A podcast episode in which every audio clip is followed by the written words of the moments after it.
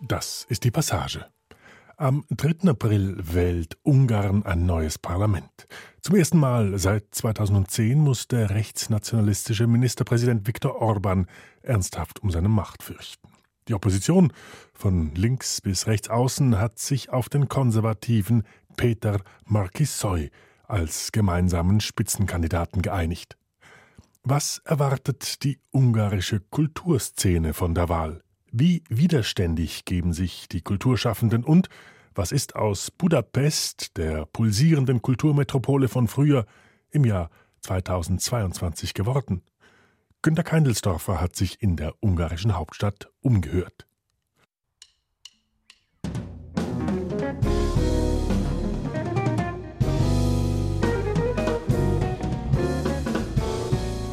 Der Budapest Jazz Club im Zentrum der ungarischen Hauptstadt.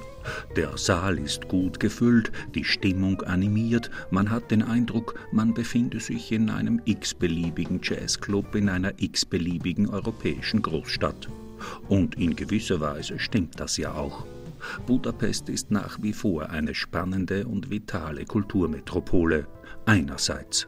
Andererseits werden Kosmopolitismus verdächtige Künstler und Intellektuelle in Viktor Orbans Ungarn schon seit Jahren staatlich getriezt und medial malträtiert.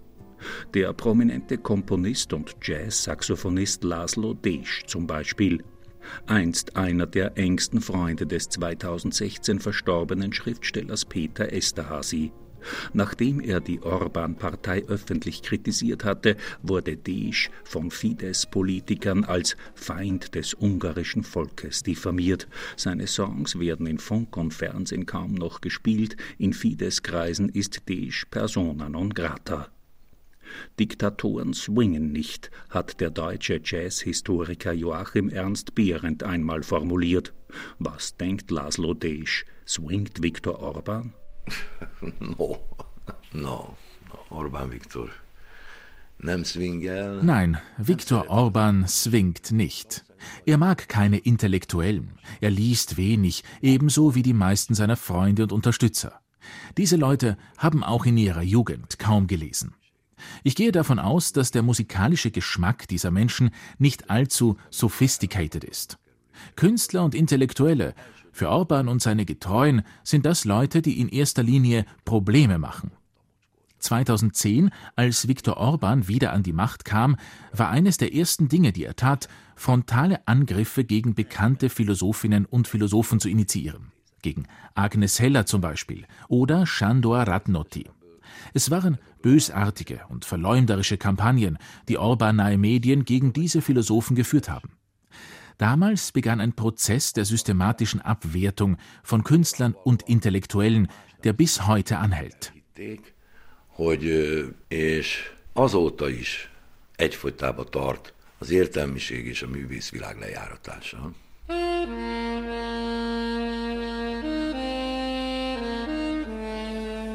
Wie sein Freund Peter Esterhazy gehörte auch Laszlo Desch in den 70er und 80er Jahren zur jungen oppositionellen Bohème in Budapest. Im Gulasch-kommunistischen Ungarn der 70er Jahre, sagt der Musiker heute, habe er mehr Freiheiten genossen als in Orbans Ungarn heute. Absolut, absolut. Mert äh Absolut. Damals hat mir niemand Vorschriften gemacht, in welcher ungarischen Stadt ich auftreten darf und in welcher nicht. Niemand hat mir verboten, im Radio oder im Fernsehen Musik zu machen. Und wenn ich fürs Fernsehen oder den Hörfunk interviewt worden bin, hat der Journalist, der das Interview geführt hat, nicht seinen Job riskiert. Es gab damals im Übrigen auch niemanden, der mich einen Verräter genannt hätte. Die Situation heute ist sehr, sehr schlecht. In diesem Land zu leben, das macht einen äh, täglich traurig. Findet auch die Journalistin Julia Varadi vom Budapester Clubradio. Vor einem Jahr hat Orbans Medienbehörde dem Sender als einer der letzten unabhängigen Stimmen in Ungarn die UKW-Sendelizenz entzogen. Seither sendet das Clubradio ausschließlich via Internet. Finanzieren muss sich der Sender durch Spenden seiner immerhin noch etwa 200.000 Hörerinnen und Hörer. Das funktioniert so einigermaßen. Pressefreiheit als solches existiert eigentlich in Ungarn heute nicht mehr.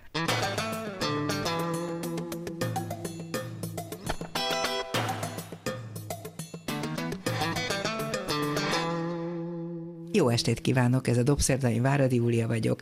Jó napot kívánok azoknak, akik vasárnap délben az ismétlésben hallgatják a műsorunkat. Das Clubradio Budapest hat heute etwa 70 Mitarbeiterinnen und Mitarbeiter. Diese Menschen sorgen dafür, dass in einer weitgehend gleichgeschalteten Radio- und Fernsehlandschaft noch Reste an unabhängiger Information unter die Leute kommen. Durch den Entzug der UKW-Lizenz habe man zwar ältere Hörerinnen und Hörer ohne Internetanschluss verloren, erklärt Julia Varadi, dafür habe das Clubradio jede Menge jüngere Hörerinnen und Hörer auch auf dem Land gewonnen. Die politische Ausrichtung des Senders beschreibt die Journalistin so. Wir gehören zu keiner Partei, zu keiner politischen äh, Richtung, eine unabhängige Station und das möchten wir auch bleiben. Das bedeutet aber nicht, dass im Clubradio keine Meinungen ausgesagt werden. Und das natürlich ist äh, sehr wichtig, dass wir auf der Seite von Gerechtigkeit stehen, auf der Seite von Humanität stehen, auf der Seite von Europa stehen, auf der Seite von denjenigen, die gegen Rassismus, Xenophobie, Nichtgleichgerechtigkeit und so äh, auftreten. In dieser Hinsicht sind wir natürlich ein, ein deutlich formuliertes Radio, aber wir gehören zu keiner politischen Seite sozusagen. Zu den regelmäßigen Hörern des Clubradios gehört auch der Publizist Paul Lendwey.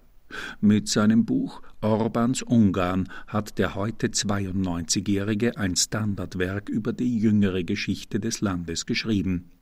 Lendwey gehört zu den schärfsten Kritikern der Fidesz-Regierungen der letzten zwölf Jahre.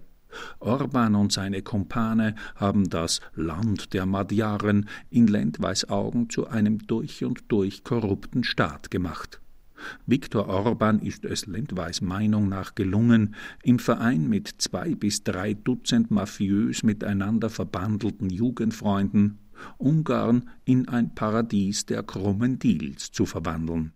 Es gab einmal einen Silvio Berlusconi, der in Italien ja bekanntlich viermal gewählt wurde. Er war zuerst reich und dann hat er die politische Struktur dominiert. Beim Orban ist das umgekehrt. Offiziell ist der ungarische Ministerpräsident alles andere als wohlhabend. In seinem engsten familiären Umfeld und unter seinen Freunden tummeln sich allerdings verblüffend viele Millionäre. Menschen, die ihren Reichtum vor allem in jüngster Zeit erwirtschaften konnten. Der Gasinstallateur Lörenz Messerosch zum Beispiel, der vom Inhaber eines kleinen, fast bankrotten Handwerksbetriebs in atemberaubender Geschwindigkeit in den Club der Dollar-Milliardäre aufgestiegen ist. In seinem Buch über Orbans Ungarn, einer Mischung aus Biografie und politikwissenschaftlicher Analyse, seziert Paul Lendwey das System Orban pointiert und mit unbestechlichem Blick. Dass sich die Pusta-Republik nach den Wahlen in eine echte, harte Diktatur entwickeln könnte, hält Lendwey für durchaus denkbar.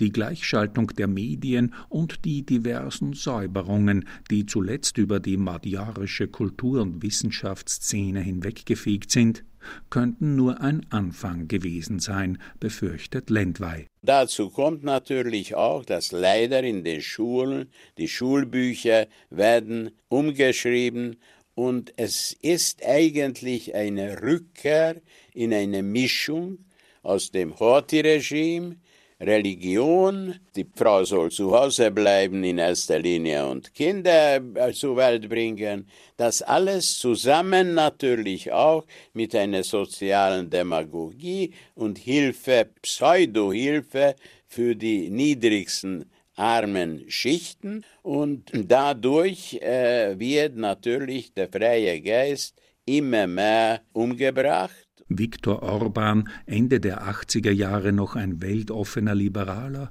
hat einen tiefgreifenden politischen Wandel durchgemacht.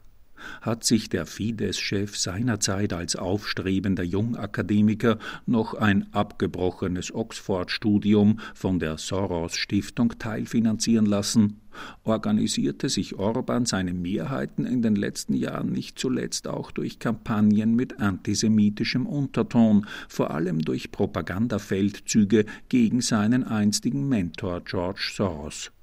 Hält Paul Lendwey Orban für einen echten Antisemiten? Oder steckt hinter den Attacken auf Soros einfach nur propagandistisches Kalkül? Man muss verstehen, dass Viktor Orban ein zutiefst zynischer Politiker ist. Er behandelt die Politik als eine Spielwiese mit einem nicht zu unterschätzenden Geschick und Fingerspitzengefühl. Ich werde oft in Ungarn kritisiert von links, oder liberale Seite, dass ich ihn zu oft lobe. Nein, aber man muss die Realitäten anerkennen. Und er hat dann auch natürlich alle Platten gespielt.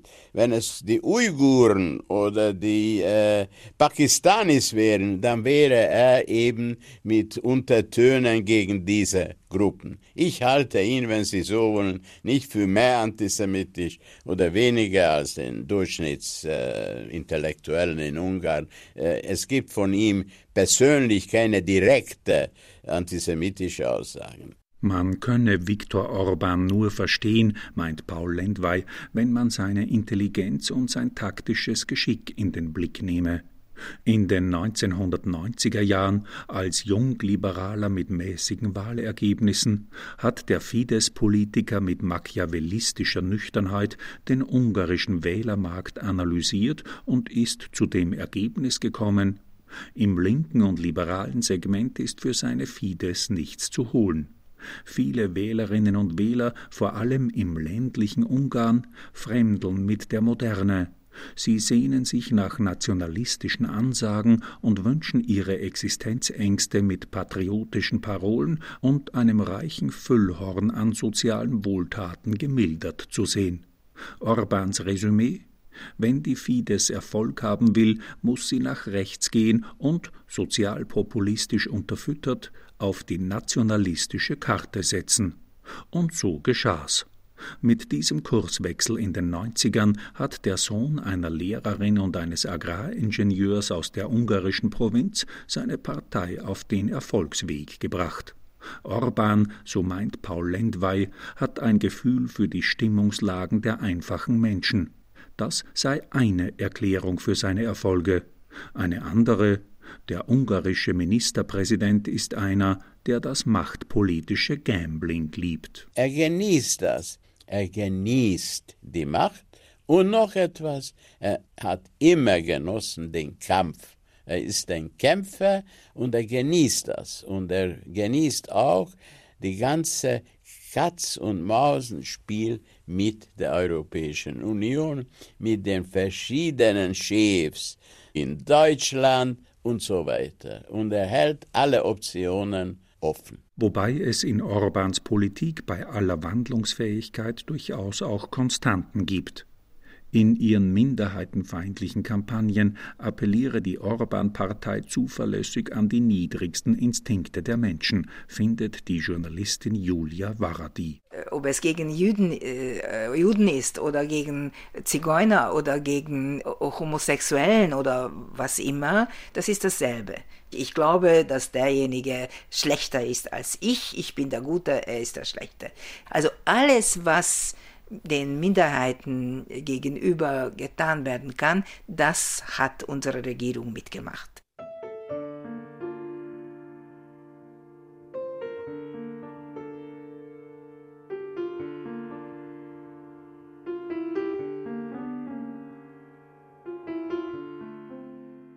Ungarn im Frühjahr 2022. Das ist ein Land, in dem blanker Hass zwischen den politischen Lagern herrscht. Ungarn befinde sich in einer Art kaltem Bürgerkrieg, analysiert der Schriftsteller George Den Ausdruck hat der Parlamentspräsident Laszlo Kövér zum ersten Mal äh, benutzt und obwohl es wirklich nicht gut klingt, ein bisschen beschreibt er die Situation. Die Hauptverantwortung für den kalten Bürgerkrieg im heutigen Ungarn, meint George Dalosch, trage eindeutig Orbans Partei. Diese Regierungsmannschaft von Fidesz war in keinem Augenblick bereit, mit der Opposition zu sprechen. Sie waren nicht bereit, sogar eine Tasse Kaffee mit der Opposition auszutrinken. Deswegen sind sie vor allem schuldig an dem Bürgerkrieg, obwohl auch die Opposition nicht immer die höflichsten Worte äh, für die Regierung hat. In seinem aktuellen Buch Das System Orban, erschienen bei C.H. Beck, schreitet George Dalosch in 20 süffig zu lesenden Essays zu einer kritischen Analyse der aktuellen magyarischen Miseren. Eine Prognose in Sachen Wahlausgang wagt der Schriftsteller nicht. Es sieht so aus, dass rein mathematisch die beiden Seiten 50-50 stehen. Das heißt, dass manchmal auch Zufälle entscheiden, ob die eine Seite um 30.000 Stimmen mehr kriegt oder weniger. Und ich habe einfach den Eindruck, dass weder die Orban-Seite auf die Niederlage, sonst auch die Opposition nicht auf einen Sieg vorbereitet ist. Das Programm von Orban ist sonnenklar. An der Macht bleiben.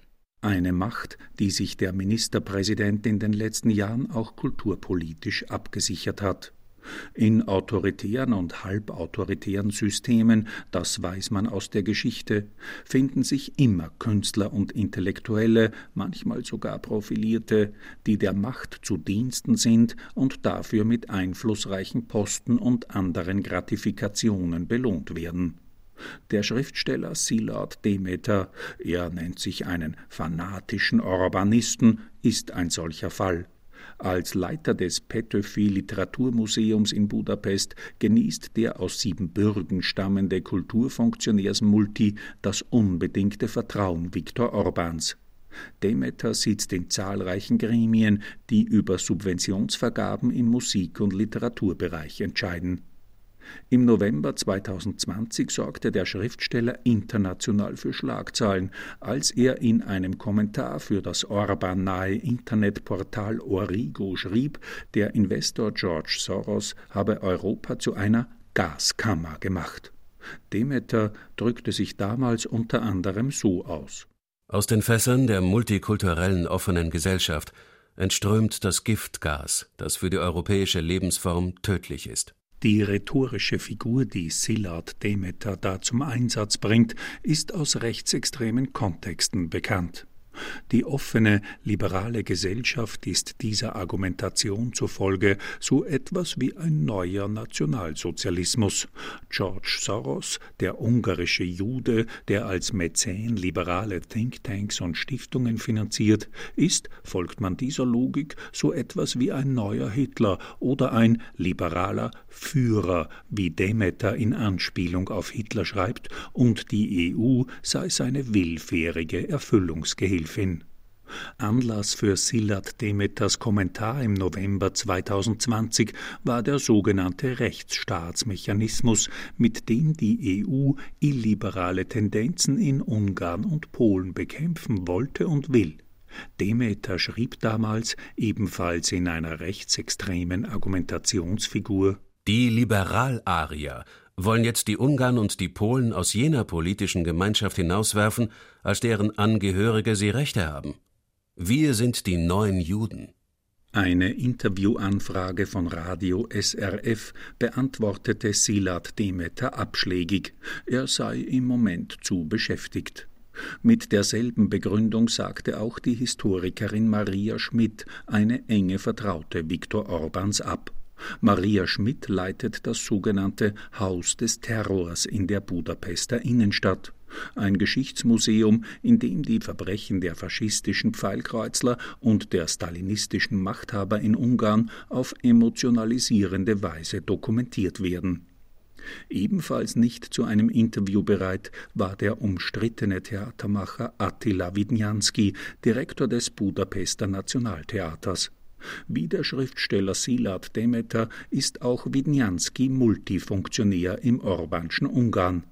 Er leitet das lange Zeit bedeutendste Sprechtheater des Landes, ist aber auch Kuratoriumsvorsitzender der von der Regierung letztes Jahr gleichgeschalteten Theater- und Filmuniversität Budapest. Widnianski schreibt in seiner Interviewabsage Ich danke für Ihre Anfrage, aber ich bin nicht in der Lage, Ihnen ein Interview zu geben. Seit ich 2013 zum Direktor des Ungarischen Nationaltheaters ernannt worden bin, führen westeuropäische Medien eine Kampagne gegen mich und das Haus, das ich führe. In dieser einseitigen Kampagne lässt man mich nicht nur nicht zu Wort kommen, man entzieht auch denen das Wort, die mit der Vorverurteilung meiner Arbeit nicht einverstanden sind. Ich nenne Ihnen nur ein Beispiel von vielen. Die Tageszeitung Le Monde hat sich geweigert, einen Text zu publizieren, den der große französische Theatermann Valère Novarina zu meiner Verteidigung geschrieben hat. Seit dieser Zeit hat es immer wieder Kampagnen gegen mich gegeben, vor allem auch im Zusammenhang mit den Strukturveränderungen an der Theater- und Filmuniversität in Budapest. Ich habe so vieles an Desinformation, Verzerrung und Manipulation erleben müssen, dass ich mein Vertrauen in die Glaubwürdigkeit der westeuropäischen Medien verloren habe. Aber ich darf Ihnen versichern, dass das Ungarische Nationaltheater und die Universität für Theater- und Filmkunst in Budapest für künstlerische Freiheit und Diversität stehen. Mit freundlichen Grüßen, Attila Widnianski. Die Literaturwissenschaftlerin und Übersetzerin Lydia Nadori gibt nicht viel auf das, was Widnianski in seiner Interviewabsage behauptet. Er spricht tatsächlich sehr viel über Diversität und Gespräch und dass wir im Gespräch bleiben sollen. Fakt ist, dass er irgendwie immer an einem Punkt dieses Gespräch stoppt, wenn peinliche Fragen kommen wenn Gegenargumente kommen, dann ist irgendwie dieses Gespräch zu Ende. Attila Widnianski erinnert sich, Lydia Nadori habe bei der Gleichschaltung der Universität für Theater und Filmkunst in Budapest eine unrühmliche Rolle gespielt als die Regierung die Hochschulautonomie außer Kraft setzte und im Jahr 2020 ausschließlich Orban-Getreue in die Universitätsleitung entsandte, besetzten Studierende in einer aufsehenerregenden Aktion die Universität. Es gab Demonstrationen und Solidaritätsadressen aus ganz Europa, aber es half alles nichts. Die SFE kam unter staatliche Kontrolle. Heute leitet Attila Widnianski, Orbans Mann fürs Grobe, die Theater- und Filmhochschule. Er ist also wirklich knallhart und grob und auch ungeschickt umgegangen in seinem Bereich Theater. Er war einfach gnadenlos und damit hat er nur erzielt, dass diese jungen Menschen und auch natürlich auch äh, ihre Lehrerinnen und Lehrer sehr hart dagegen gehalten haben. Natürlich sind sie gescheitert, aber Sie haben etwas anderes aufgebaut, eine unabhängige virtuelle Institution in Partnerschaft mit sehr vielen ausländischen Institutionen, was ich auch wirklich toll finde. Heute gibt es zwei Theater- und Filmunis in Budapest. Eine unabhängige, die aus der alten Uni SFE hervorgegangen ist, die Free SFE. Realisiert wird dieses Hochschulprojekt mit der Unterstützung europäischer Partnerinstitute wie dem Mozarteum Salzburg, der Akademie für Darstellende Kunst in Baden-Württemberg, der Academia Teatro Dimitri im Tessin und der Wiener Filmakademie.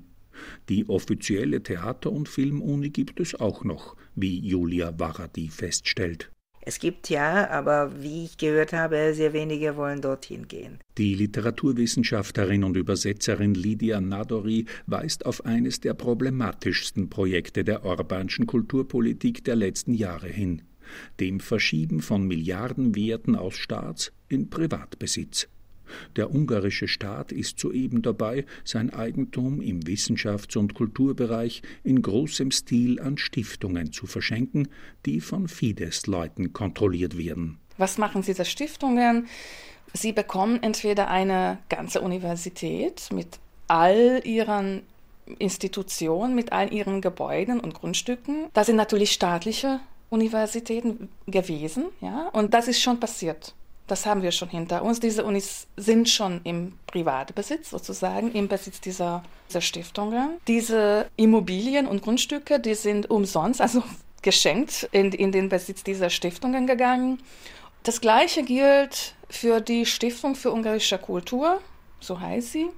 Das ist ein Konglomerat aus die gesamten Künstlerhäusern, die, die sich in Ungarn befinden, Autorenhäusern und so weiter. Also das sind, wie gesagt, sehr wertvolle Grundstücke, in wunderbaren Gegenden in der ungarischen Landschaft mit wunderbaren Gebäuden und außerdem Grundstücke, weitere Grundstücke und weitere Gebäude, die sind alle in den Besitz äh, dieser Stiftung für ungarische Kultur übergegangen. Und hier tritt nun wieder der Schriftsteller Szilard Demeter auf den Plan, der fanatische Urbanist.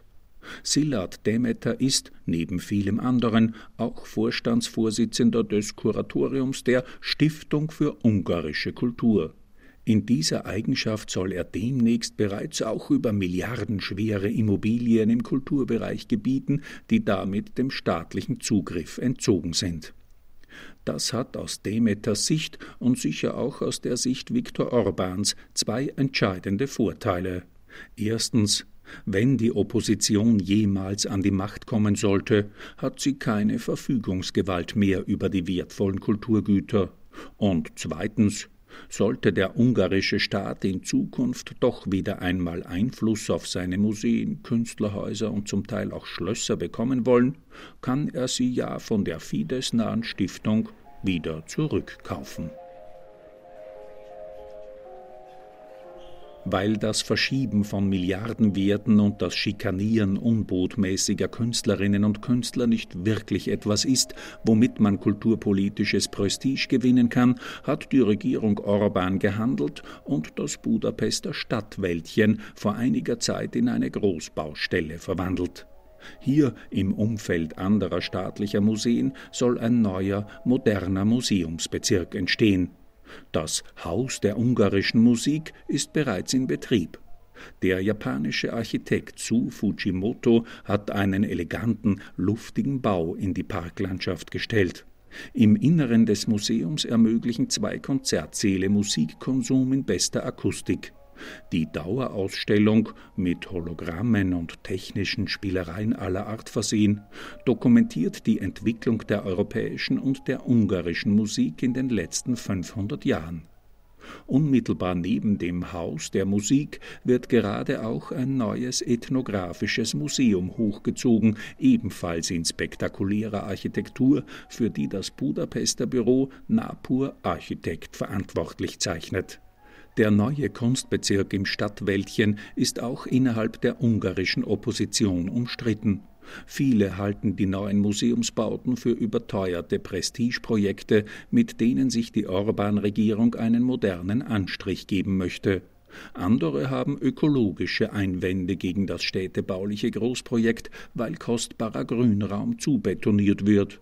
Und wieder andere finden die Neubauten gar nicht so schlecht. Den Kulturaktivisten und Schriftsteller Wilhelm Droste beschäftigen in diesen Tagen andere Dinge. Der 69-Jährige, in Nordrhein-Westfalen geboren, lebt seit dreieinhalb Jahrzehnten in Budapest. Er hat die sublimen Gedichte des Modernisten Endre Adi, des ungarischen Baudelaire, ins Deutsche übersetzt und betreibt direkt an der Elisabethbrücke ein Kulturzentrum mit angeschlossenem Kulturcafé. Haram Hollow heißt das Etablissement, zu Deutsch Drei Raben. Wilhelm Droste hat Großes vor. Er möchte Budapest wieder als Kaffeehausstadt etablieren. Das Wichtigste ist hier oben eigentlich das äh, Kaffeehaus, was ich gerne nach Wiener Vorbild hier wieder einführen würde, sozusagen. Es gibt dann noch diese wunderbaren Reste der Kaffeehauskultur, das New York und das Zentral. Aber das sind alles eher Museen, die werden nicht mehr wirklich als Café äh, Stelle benutzt, sondern eher als Besichtigungsmeile. Und ich würde gerne wirklich einen Ort haben, wo lebendig kommuniziert wird, wo gesessen wird, geguckt wird. Im Souterrain der drei Raben gibt es ein kleines Theater für 150 Leute. Da finden regelmäßig Konzerte, Lesungen und andere Kulturveranstaltungen statt. Wilhelm Droste gibt aber auch eine deutsch-ungarische Literaturzeitschrift, ebenfalls mit dem Titel Drei Raben heraus. Am wichtigsten hier im Harom Hollow, so findet der Kulturmacher, ist aber die Entwicklungshilfe, die man unweit des Pester Donauufers in Sachen Kaffeehauskultur leistet. Droste hält das für ein zutiefst politisches Projekt. An einem Kaffeehaus finde ich eigentlich großartig, dass man tief verfeindet nebeneinander sitzt und trotzdem eine kulturelle Kontextbildung da ist. Also ein Kaffeehaus muss sehr viele Gegensätze aushalten. Und diese Polarisierung im Land gefällt mir eigentlich gar nicht. Also ich hätte gern wirklich ein großes Herz für alle. So richtig gut wird es erst, wenn dieses Land sich wieder mehr mit sich selber versöhnt. Aber davon sind wir leider weit entfernt. Allein deswegen wäre ein Kaffeehaus sozusagen eine Rehabilitationseinrichtung, dass man sich hier wenigstens ein bisschen wieder beschnuppert und nicht gleich immer nur verflucht. Also wer ins Gespräch kommt, der ist irgendwie schon ein Stück weiter als derjenige, der immer nur mit Wut durch die Straßen läuft.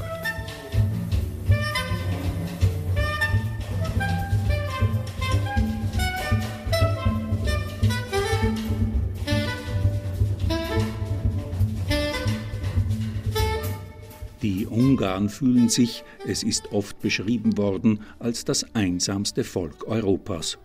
Das hängt zum einen mit der Sprache zusammen, einer der wenigen nicht indogermanischen Sprachen auf dem Kontinent. Es hat aber auch mit der ungarischen Geschichte zu tun, die man durch die Jahrhunderte hindurch als tragische Abfolge von Niederlagen und blutigen Katastrophen beschreiben kann. Aus dieser historischen Prägung heraus, heißt es vielfach, erklärt sich auch ein gewisser pessimistischer Grundzug in dem, was man die ungarische Mentalität nennen könnte. Die Ungarn und natürlich auch die Ungarinnen sind ein tendenziell melancholisches Volk. Das findet auch die Kulturwissenschaftlerin und Verlegerin Joka Lendwey. Ich denke schon, weil wir haben genug Gründe. In unserer Geschichte haben wir nicht so viele erfolgreiche Perioden gehabt. Also das ist ein trauriges Volk. Ungarn sei ein Land, so erlebt es Joka Lendwey, das seinen Opfermythos auf eine fast schon selbstverliebte Weise hätschelt und pflegt. Wir sind immer Opfer, das, das ist eindeutig. Und äh, es gibt diese geschichtlichen Gründe natürlich, vom Beginn von ungarischer Geschichte. Es lebt, lebt noch und blüht noch. Also deshalb äh, wir, sind wir ein bisschen traurig und melancholisch, weil wir äh, waren immer in der schlechten Seite. Äh, wir haben alle Revolutionen, es war nicht so viel, verloren. Wir haben immer verloren und deshalb haben wir nicht so guten Grund, glücklich und fröhlich sein. Im Allgemeinen, wir sind ein Opfer. Das ist eindeutig. Das Ge Geschichtsbild von vielen Ungarn, und das ist vielleicht sogar ein allgemein akzeptiertes Geschichtsbild, ist einfach die Überzeugung, dass die Ungarn jahrhundertelang mitten in Europa europäische christliche Werte verteidigt hatten und dabei niemals von dem Westen wirklich Unterstützung erhielten meint der Schriftsteller und Historiker George Dalosch. Und das äh, stimmt auch gewissermaßen mit den realen Vorkommnissen zusammen. Das ist so gewesen bei dem Mongolensturm im 13., bei der Osmanenherrschaft im 16., bei der Habsburgerherrschaft im 19. Das kann man alles äh, wirklich beweisen. Wenn über ungarisch, ungarische Mentalität gesprochen wird, dann fallen Worte wie, wie Opfer zum Beispiel. Dass wir Opfer der Geschichte sind, als kleines Land Opfer der großen Politik der Großmächte sind. Lydia Nadori, Literaturwissenschaftlerin und Übersetzerin. Dann haben wir einen Mythos, einen Riesenmythos das mit der ungarischen Sprache zu tun hat, die ja eine wirklich ganz alleinstehende Sprache ist. Dass die ungarische Sprache so allein steht äh, in, in Europa, jetzt rein sprachlich, das hat uns sozusagen, also die, diese ungarische, diese virtuelle ungarische Mentalität dazu veranlasst, diese Einmaligkeit als Einzigartigkeit zu empfinden. Also wir sind etwas ganz Einzigartiges, wir sind etwas ganz Tolles. Ich höre immer wieder, die Ungarn seien so talentiert, es gibt so viele Kreativität, es gibt, wir haben ja so viele Nobelpreisträger. Es ist eine Anekdote, dass in den USA, wo die nukleare Forschungen geführt wurden, äh, wenn einer aus dem Raum ging, dann haben die dort Verbliebenen äh, auf Ungarisch gewechselt, weil sie eh alle Ungarn waren. Toll, aber warum sind sie alle nach Amerika gegangen? Das hatte ja seine geschichtlichen, seine politischen Gründe. Es gibt diese Mythen, wir sind toll, aber wir sind Opfer.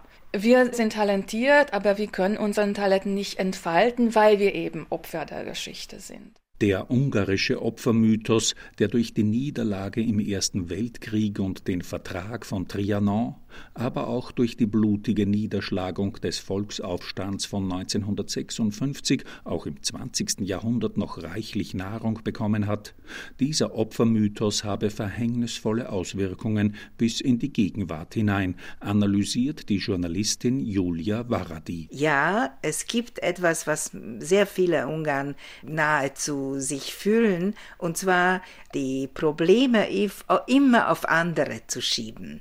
Wir haben keine Fehler begangen, das haben immer andere gegen uns gemacht.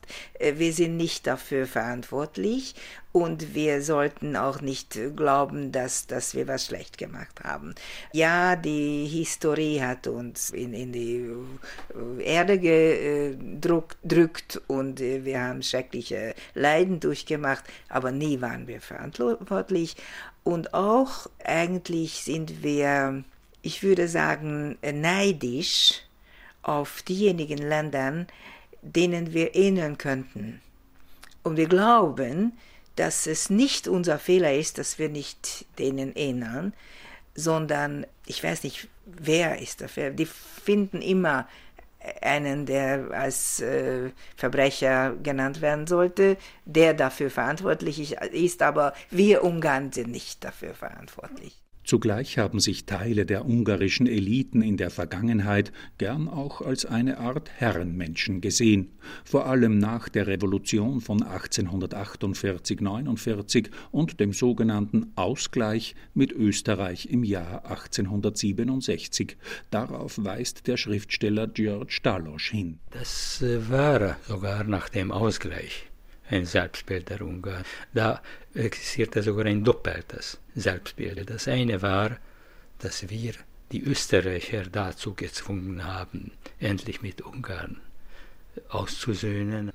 Das zweite, dass äh, dieser Nachausgleich Ungarn durchaus die Kroaten, die Walachen, die Slowaken, Totok hießen sie, nicht Slowaken, doch als gewissermaßen als natürlicherweise untergeordnete Nation behandelt haben. Und äh, im Grunde haben die Habsburger Ungarn dazu frei, äh, freien Weg gegeben, als äh, in der ganzen Monarchie diese kleineren Völker unter ihren Obhut zu nehmen. Und das war natürlich nichts wie Chauvinismus von ungarischer Seite.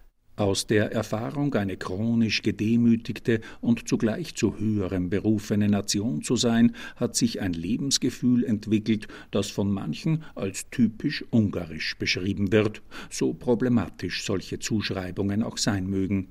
Es bringt eine pessimistische Grundstimmung mit sich, ein tief verwurzeltes Gefühl des Gefährdetseins und eine tragische Anfälligkeit für nationalistische Heilsverheißungen, von der nicht zuletzt Viktor Orban bis heute profitiert.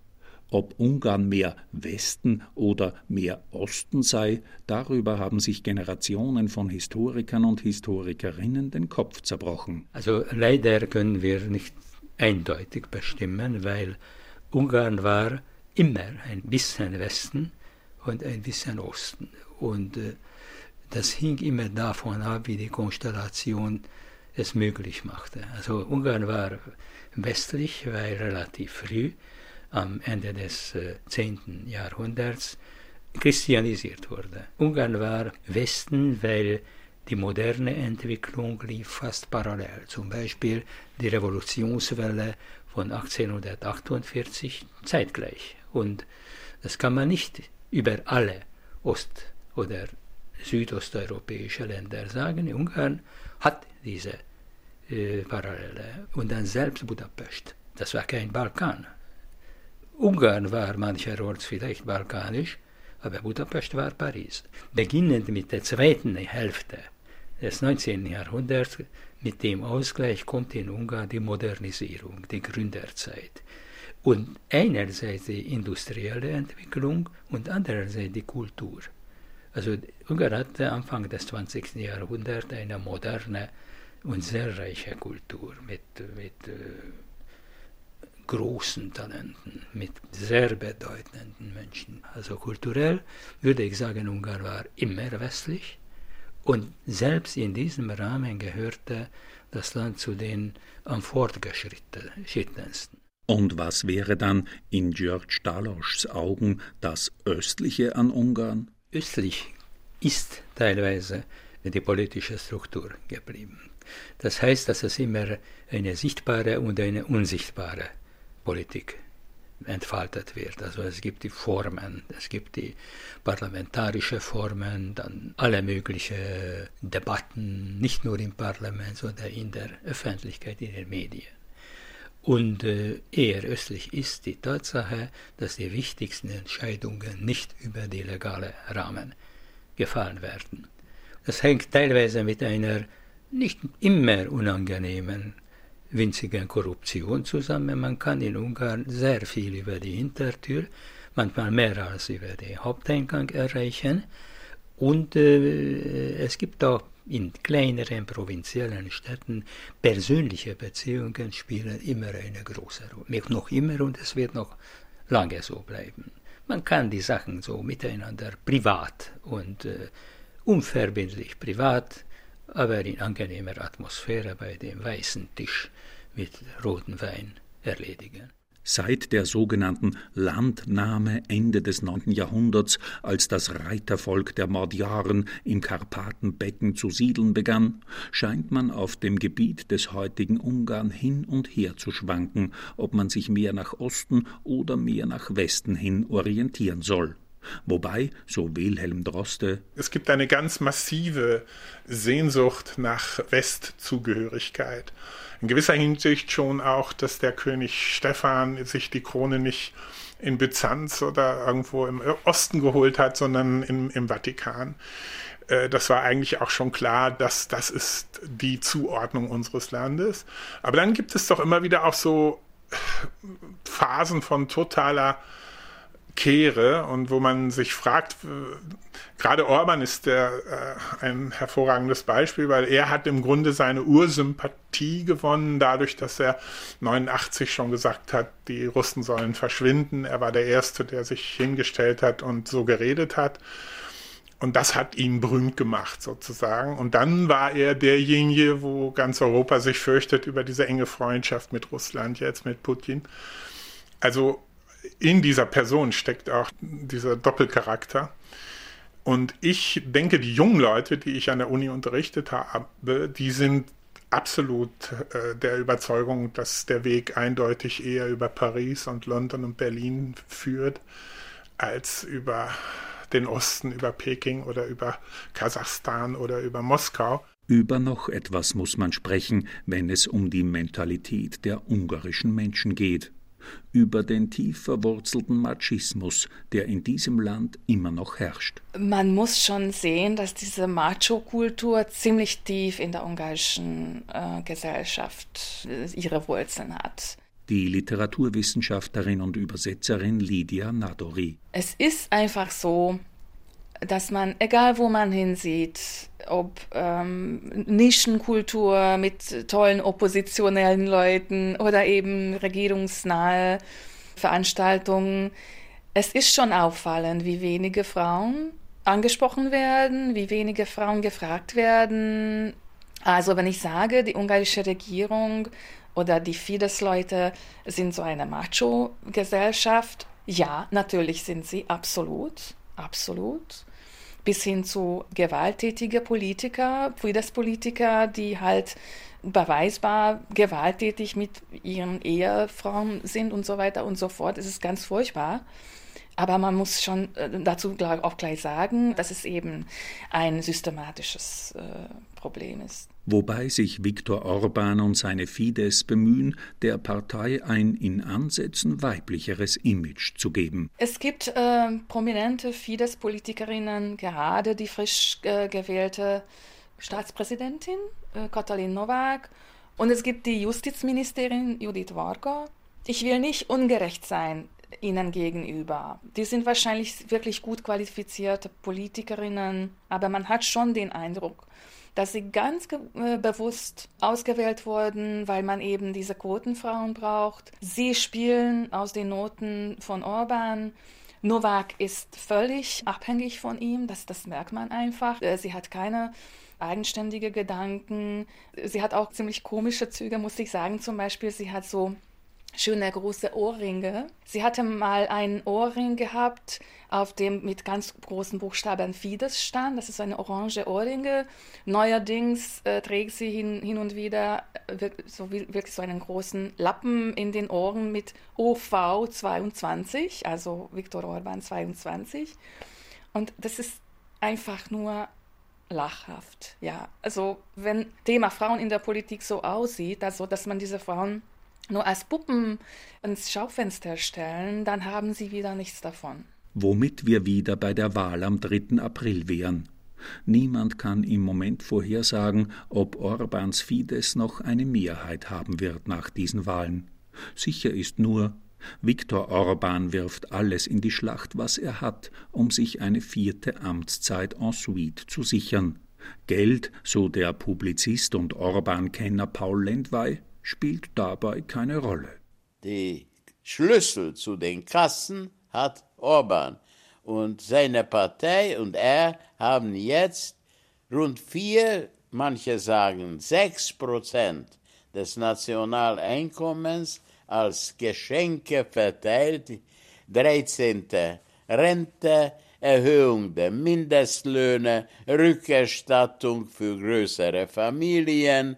Dann haben sie eingeführt ein Karteisystem. Sie können auch jetzt viel billiger Lebensmittel kaufen.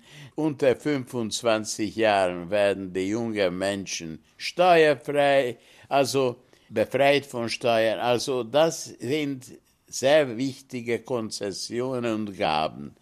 Ob das alles zusammen mit dem Wahlschwindel, zusammen mit den Bemühungen einzelner Personen zu gewinnen oder zu bestechen, was zum Beispiel in der Sozialistischen Partei große Erfolge in der Vergangenheit gehabt hat, das alles reichen wird, nach zwölf Jahren dieses halbfreie System, diese Kleptokratie, wo alles gestohlen wurde von einer kleinen Gruppe, zu stürzen mit legalen, verfassungsmäßigen Mitteln, das ist die große Frage. Ich kann das nicht beantworten. Die führt zu einer zweiten Frage. Wenn die Opposition gewinnen würde, könnten sie diesen Sieg überhaupt überleben, nachdem alle wichtigen Positionen vom Budgetkontrolle bis zum obersten Gericht, Verfassungsgericht, Staatsanwaltschaft in den Händen der herrschenden Partei sind. Und Viktor Orbans Männerfreundschaft mit Wladimir Putin, die Ungarns Ministerpräsident über Jahre hinweg so hingebungsvoll gepflegt hat? In den Augen seiner Fans scheint ihm die nicht zu schaden auch weil für ungarische Nationalisten die Ukraine jahrelang das größere Problem war. In der Ukraine leben etwa 150.000 Ungarinnen und Ungarn, die sich durch die ukrainisch-nationalistische Sprachpolitik der Kiewer Regierungen vor Zelensky benachteiligt fühlten. Auf diese Minderheit war jahrelang das Augenmerk der Budapester Politik gerichtet. Viktor Orban hat nun erklärt, sich aus dem Ukraine-Krieg heraushalten zu wollen. Die EU-Sanktionen gegen Russland trägt er widerwillig mit, aber richtig distanzieren will er sich von seinem Freund in Moskau und dem russischen Autoritarismusmodell nicht. Hat er Putins Politik in den letzten Jahren doch in vielem nachgeahmt. Von der weit verbreiteten Korruption bis hin zur Gleichschaltung der Medien. Ich glaube, für Orban ist alles gleichgültig außer der Macht, sagt der Schriftsteller George Dalosch dass sich Ungarns Ministerpräsident jetzt als eine Art Vermittler zwischen Russland und dem Westen geriert, als Mann des Friedens, hält Dalosch für eher lächerlich. Ein aggressives Russland, dessen Hauptfeind der Westen die EU ist, und dann Orban zwischen den Schützengräbern herumlaufend, das ist eher grotesk. Nicht einmal tragisch, eher grotesk. Tragisch wird das nur dann, wenn Ungarn wirklich vor der Wahl gestellt wird, auf wessen Seite das Land steht. Der Kulturaktivist Wilhelm Droste blickt dem Wahltag am 3. April mit gemischten Gefühlen entgegen. Im Anschluss an den Urnengang, so befürchtet er, könnte es zu gewaltsamen Auseinandersetzungen kommen. Die Atmosphäre in Budapest heute sei ebenso explosiv, wie sie es in Washington DC nach der Abwahl Donald Trumps gewesen sei. Das ist mindestens so angespannt wie Amerika. Und auch da war das ja in der Luft, also wo man lange fürchten musste, dass das irgendwie nicht gut geht. Wilhelm Droste hält es für denkbar, dass die Orban-Leute die Macht nicht so einfach hergeben werden, wenn es ernst für sie wird. Also da ist auch so viel Unrecht passiert und wenn das aufgerechnet wird, dann äh, müssen sich sehr viele Leute auch fürchten, dass sie für diese Art von Herrschaft bestraft werden. Und dass dann Gewalt auf die Straße kommt, also bis zu solchen Ausbrüchen von Gewalttätigkeit, das ist leider alles vorstellbar.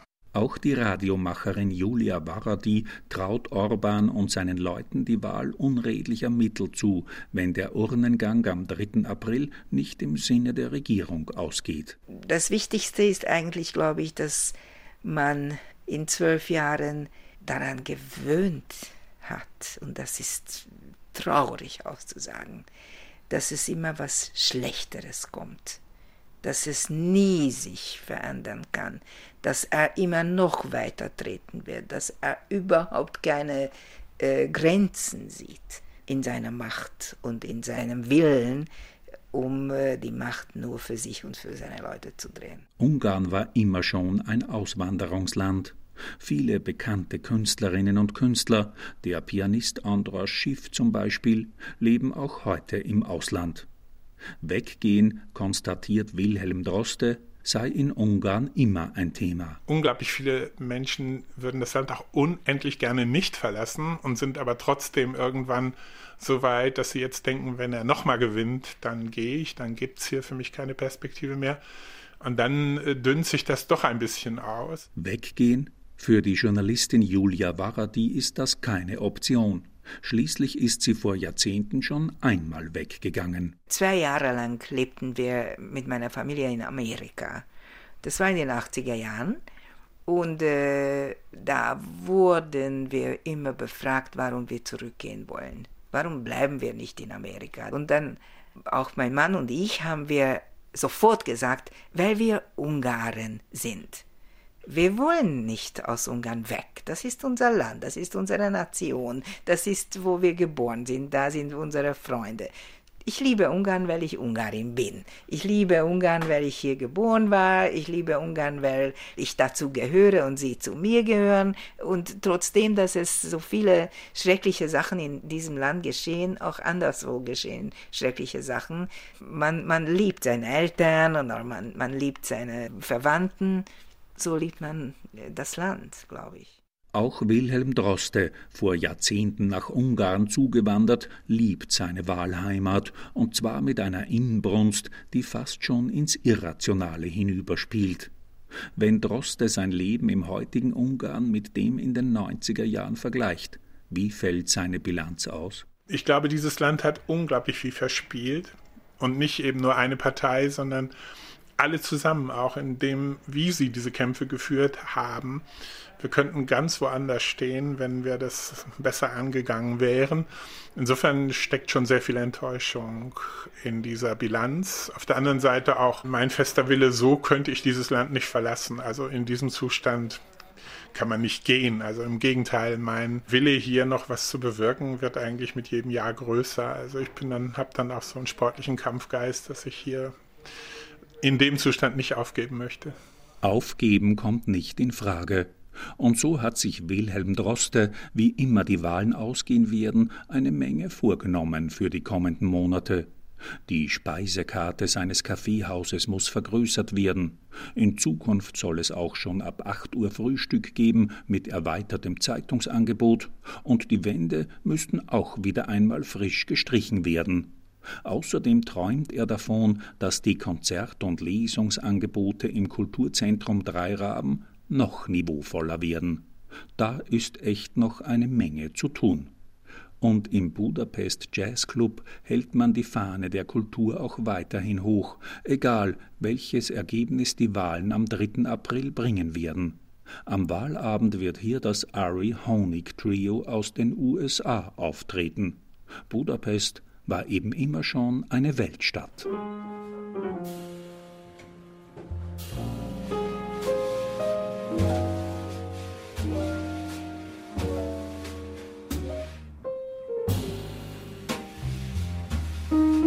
Budapester Impressionen, Ungarns Kulturschaffende vor der Richtungswahl.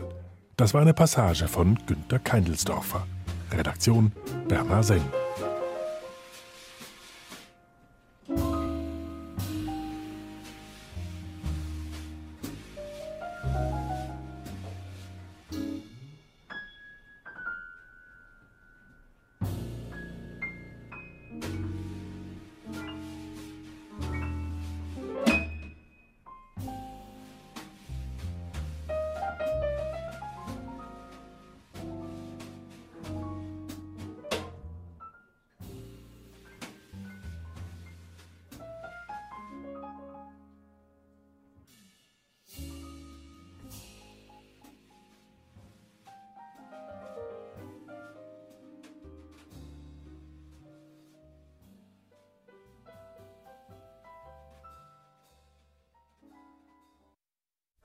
Erfahren Sie mehr über unsere Sendungen auf unserer Homepage srf.ch.